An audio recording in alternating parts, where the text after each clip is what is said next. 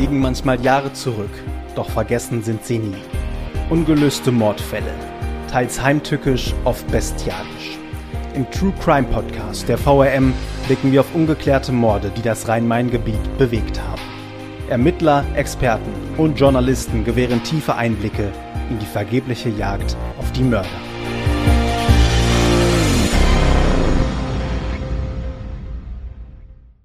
Hallo und herzlich willkommen zum True Crime Podcast der VRM Ungelöste Mordfälle in Rhein-Main.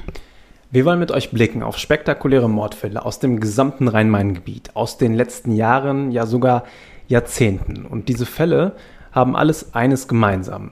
Sie sind ungelöst. Und in dieser ersten Folge, da wollen wir euch so ein bisschen an die Hand nehmen und mal erklären, was wir in den nächsten Folgen dieses Podcasts vorhaben.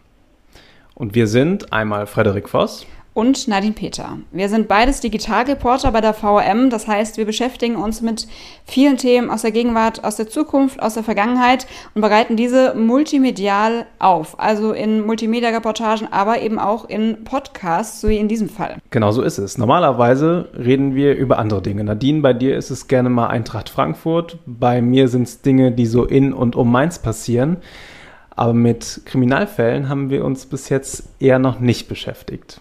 Das stimmt. Und wenn ich so auf die letzten Monate zurückgucke, da haben wir auch so im Frühjahr eigentlich erst ein sehr schönes, ein sehr launiges Thema gemacht. Da haben wir uns nämlich mit allen Facetten der Liebe auseinandergesetzt und auch dazu eine ähm, digitale Serie an den Start gebracht.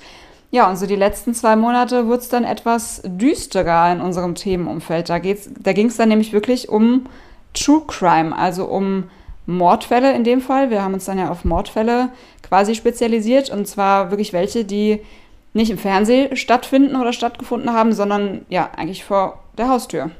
Ganz genau. Fälle aus dem Rhein-Main-Gebiet, ungelöste Fälle aus dem Rhein-Main-Gebiet. Ich weiß nicht, wie es dir geht. Du hast gerade das Fernsehen schon angesprochen. Guckst du viele Krimis? Nein.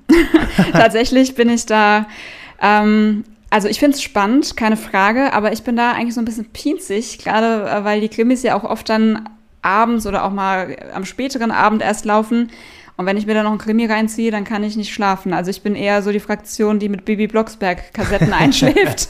ähm, und deswegen, Crime war bisher nicht so äh, bei mir ein Thema. Wie sieht es bei dir aus? Ist ähnlich, also am liebsten nehme ich so die seichten ZDF-Krimis am Vorabend mit. Da kann nichts schief gehen. Tatort geht auch noch, aber spätestens bei Aktenzeichen XY muss ich dann umschalten äh, und glaube ich auch nicht, bei mir ist es nicht Baby Blocksberg, sondern Benjamin Blümchen umschalten, damit die Nacht dann halbwegs geruhsam wird. Und umso krasser waren ja eigentlich auch für uns beide die letzten Wochen. Wir haben uns jetzt fast zwei Monate mehr oder weniger eingeschlossen, mhm. ins VRM-Archiv gestürzt. Für euch mal kurz für den Hintergrund. Die VRM, wir sitzen in Mainz, aber wir decken mittlerweile als Verlagsgruppe ein riesiges Verbreitungsgebiet ab. Wir gehen beim Wiesbadener Kurier ein und aus. Wir haben das Darmstädter Echo, das zu uns gehört. Wir haben den Gießener Anzeiger und auch die Wetzlarer Neue Zeitung, die ihr vielleicht unter mittelhessen.de kennt. Also ein riesiges Verbreitungsgebiet und ja, so traurig das ist, da sind in den letzten, naja, sagen wir mal 50 Jahren einige Menschen ermordet worden. Ja, definitiv. Also da waren wir auch bei den Recherchen teilweise etwas erschrocken über A, die, ja, die Anzahl, oft aber auch über die Brutalität der einzelnen Taten und was, glaube ich, ein ganz wesentlicher Faktor auch bei uns beiden war, wo wir immer so ein bisschen auch geschluckt haben, äh, wie wir es ja eben auch schon gesagt haben, das ist halt wirklich passiert und auch an vielen Orten, die wir auch aus unserem Alltag kennen. Also ich bin ähm, in meiner Kindheit, Jugend viel in Frankfurt unterwegs gewesen, gehe bis heute noch viel da in die City. Und wenn man da wirklich mal dann ähm, einen Fall auf dem Tisch liegen hat und ganz genau weiß einfach, wo das war und direkt Bilder im Kopf hat, da wird einem schon immer so ein bisschen oder ein bisschen viel anders sogar, würde ich mal behaupten. Ich glaube, dir ging es da auch ähnlich, oder? Ja, ich hatte ein krasses Erlebnis. Ich war mal an einem Wochenende wandern, jetzt vor ein paar Tagen erst. Schau mich so um, schaue einen Hang runter und entdecke da einen Reiterhof und ein paar Sekunden später wird mir klar, wow, dieser Reiterhof taucht in einer unserer Geschichten auf, die wir behandelt haben, die wir nochmal aufgerollt haben. Dieser Reiterhof, naja, war der Geschäftssitz eines Mordopfers, dessen Täter bis heute noch nicht gefasst worden ist. Also das waren wirklich zwei sehr aufwühlende, aufreibende, aber auch unfassbar spannende Monate, die wir mhm. jetzt hinter uns haben. Ja, da läuft es mir gerade auch wieder eiskalt den Rücken runter, muss ich sagen, wenn man das so hört, dass man da wirklich dann in seinem Alltag mit sowas konfrontiert wird auf einmal. Das ist schon nicht so ohne. Vielleicht sollten wir euch jetzt mal so ein bisschen erklären, was wir die letzten zwei Monate konkret gemacht haben und was euch auch in den nächsten Wochen so erwartet. Nicht nur hier im Podcast, sondern auch auf VRM Stories. Das wird eine wichtige Rolle spielen und auf den Nachrichtenportalen, die ihr von euren Zeitungen kennt. Ich habe es eben schon gesagt, allgemeine-zeitung.de, wiesbadener Kurier.de, Echo Online, Gießener Anzeiger und eben auch mittelhessen.de. Genau, ähm, Frederik hat es gerade schon gesagt, äh, wir haben auf, wir haben ganz viele Felder beackert äh, quasi. Zum einen haben wir ähm, eine Reihe von ungelösten Mordfällen in Multimedia-Reportagen aufgearbeitet, die ihr auf VM Stories findet. Und das ist wirklich eine ja, ziemliche Bandbreite an verschiedensten, teils sehr brutalen Morden, die eben hier im Rhein-Main-Gebiet die letzten 40 Jahre passiert sind. Ähm, es reicht von, du hast es gerade angesprochen, Frederik, äh, der Fall auf dem Reiterhof äh, bis hin wirklich zu brutalen Morden, wo Kinder zu Tode gekommen sind, Vermisstenfälle, die jahrelang nicht geklärt wurden, wo dann 20 Jahre nach dem Verschwinden eines Mädchens in Wiesbaden dann noch Knochen gefunden wurden und erst dann Gewissheit geherrscht hat, okay, das Mädchen ist tot, aber der Täter, von dem fehlt immer noch jede Spur. Wir haben wirklich in allen Facetten diese Geschichten nacherzählt. Wir haben für euch Bilder zur Verfügung gestellt auf VRM Stories. Wir haben mit äh, Ermittlern gesprochen, die mit diesen Fällen betraut waren. Wir haben mit ehemaligen Reporterkollegen gesprochen, die als teilweise einer der ersten an dem äh, Tatort dann auch waren und haben euch da ähm, ja, die, die Geschichten, die Fälle spannend nacherzählt. Ganz genau. Wir haben kleinere Fälle dabei, wir haben aber auch größere Fälle. Du hast gerade schon so ein bisschen angerissen.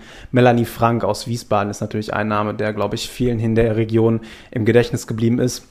Mittlerweile aber auch schon wieder über zehn Jahre her, dass ihre Knochen gefunden worden sind, über 20 Jahre her, dass das Mädchen verschwunden ist. Manfred Seel, ein mutmaßlicher Serienmörder, zuckst du direkt zusammen, ähm, wo bis heute auch nicht geklärt werden kann, ob dieser Mann, der mittlerweile selber nicht mehr lebt, tatsächlich ähm, diverse Prostituierte aus dem Frankfurter Bahnhofsviertel vielleicht umgebracht hat.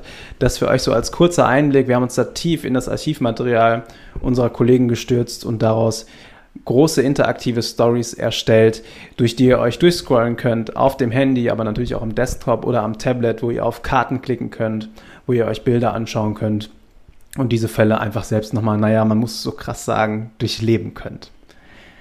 Das ist der eine Part. Der andere Part, den findet ihr in den Dossiers auf unseren Nachrichtenportalen. Und dort findet ihr ergänzend zu den VM Stories, die wir euch bereitstellen, Hintergrundgeschichten mit äh, Ermittlern. Wir haben äh, einen ehemaligen Oberstaatsanwalt im Interview, der mal so ein bisschen einen Einblick in seinen Arbeitsalltag gibt, äh, wo man sich ja erstmal gar nicht so richtig was drunter vorstellen kann. Wie geht ein Mann, der jeden Tag mit Mord und Totschlag zu tun hat, mit so etwas um? Wir haben aber auch äh, unter anderem mit dem Moderator von Aktenzeichen XY gesprochen, mit Rudi Zerne. Und wir waren im deutschlandweit einzigen Blutspuren Institut und haben uns dort ein bisschen umgeschaut und äh, Frau Dr. Silke Brotbeck hat uns einen Einblick in ihre ja, sehr blutige Arbeit gegeben. Aber es ist auch total faszinierend, weil sie kann anhand von Blutspuren, die am Tatort sichergestellt worden sind, analysieren, was in etwa da passiert ist. Total verrückte Geschichte, die, die du da erlebt hast. Ähm, lohnt sich aber da reinzulesen. Können wir euch also echt empfehlen. Einerseits auf VRM Stories die Mordfälle euch nochmal anzuschauen, andererseits aber auch einen tiefergehenden Blick euch abzuholen auf den Nachrichtenportalen und dort all unsere Hintergrundgeschichten zum, zum Thema zu lesen. Und dann solltet ihr natürlich dranbleiben hier bei uns im Podcast Ungelöste Mordfälle in Rhein-Main, dem True Crime Podcast der VRM. Und auch da wollen wir euch jetzt mal so ein bisschen erklären, was wir vorhaben. Denn wir fahren da, ich nenne es mal zweigleisig. Ja, zum einen geben wir euch einen kurzen Überblick über die eben schon genannten ungelösten Mordfälle im Rhein-Main-Gebiet. Wir reißen euch die Fälle an, wir erklären euch kurz, was ist passiert und geben euch auch einen Ausblick darauf, was jetzt aktuell der Status quo ist bei diesen Fällen. Wird noch ermittelt? Ist es ein offenes Ermittlungsverfahren? Wie ist da so der generelle Stand? Aber zum anderen möchten wir euch auch ein bisschen einen Schlüssellochblick in die Kriminalistik verschaffen. So sieht's aus. Wir haben euch nämlich gerade schon erzählt, wir haben mit vielen, vielen Experten gesprochen und wir hatten dann nicht nur unseren Blog dabei, sondern wir hatten natürlich auch das Mikrofon im Gepäck und haben das unseren Experten, ehemaligen Ermittlern, Frau Brotberg vom Blutspureninstitut, einem ehemaligen leitenden Oberstaatsanwalt. All diesen Menschen haben wir das Mikrofon unter die Nase gehalten und sie gefragt, Wie ist das eigentlich, was ihr da macht oder was ihr da gemacht habt? Und erzählt uns doch mal so ein bisschen, wie euer Alltag aussieht. Dabei herausgekommen sind sehr spannende Einblicke in diesen Alltag und die wollen wir euch natürlich auch hier bei uns im Podcast nicht vorenthalten. Wir wollen also so ein paar Schlaglichter setzen, zum Beispiel auf das Thema, was ist eigentlich DNA-Analyse? Da hat uns mit Klaus Puderbach, ein ehemaliger leitender Oberstaatsanwalt, erzählt, wie das war damals in den 90ern, als man auf einmal anfangen konnte, DNA auszuwerten. Heute sagt er, geht das ruckzuck, da gehört das zum täglichen Brot. Damals musste unfassbar aufwendig eine Haar nach England geschickt werden, bei, denen dann, bei dem dann am Ende trotzdem nichts rauskam. All diese Geschichten werden wir euch auch hier in unseren Podcast-Episoden erzählen. Egal aus welchem Grund die von uns behandelten Fälle noch nicht gelöst sind. Wir haben natürlich auch die Hoffnung, dass wenn man sich unseren Podcast anhört oder durch eine VRM-Story scrollt, dass man dass diese Fälle nochmal ins Gedächtnis gerufen werden und dass vielleicht auch nach teilweise 10, 20 oder 30 Jahren bei der Polizei oder bei den entsprechenden Polizeidienststellen nochmal neue Hinweise zu diesen Cold Cases eingehen. Wir sind mit dieser Serie natürlich auch an den Start gegangen, weil Kriminalfälle einfach ein unfassbar spannendes Feld sind. Ihr kennt das ja, Krimis im Fernsehen sind nicht nur sonntagsabends Quotenbringer, auch Kriminalromane wird der ein oder andere von euch einfach aufsaugen. Naja, und wenn diese Fälle dann tatsächlich noch vor eurer Haustür stattgefunden haben, dann könnten wir uns vorstellen, dass ihr auch diese Fälle bei uns auf VRM Stories und vielleicht sogar hier im Podcast im besten Fall suchten werdet und äh, euch gar nicht mehr von diesen spannenden Fällen lösen könnt. Ja, wir würden uns auf jeden Fall freuen, wenn ihr hier beim Podcast treue Hörer werdet oder auch äh, regelmäßig in unsere VRM Stories und auf den Nachrichtenportalen vorbeischaut. Und wir freuen uns natürlich auch über Feedback, Anregungen jeder Art. Und ihr könnt uns gerne jederzeit unter online.vrm.de kontaktieren. So ist es. Und diesen Podcast, den findet ihr natürlich in allen Podcast-Apps eures Vertrauens, sei es Spotify, sei es Apple Podcasts.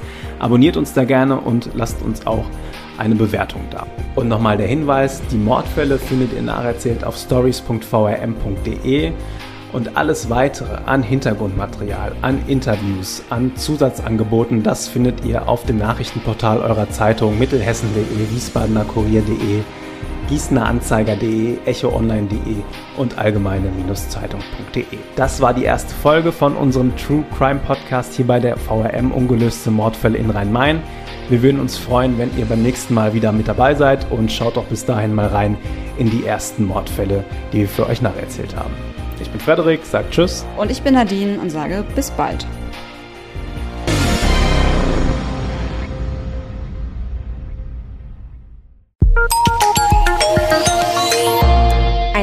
Angebot der VRM.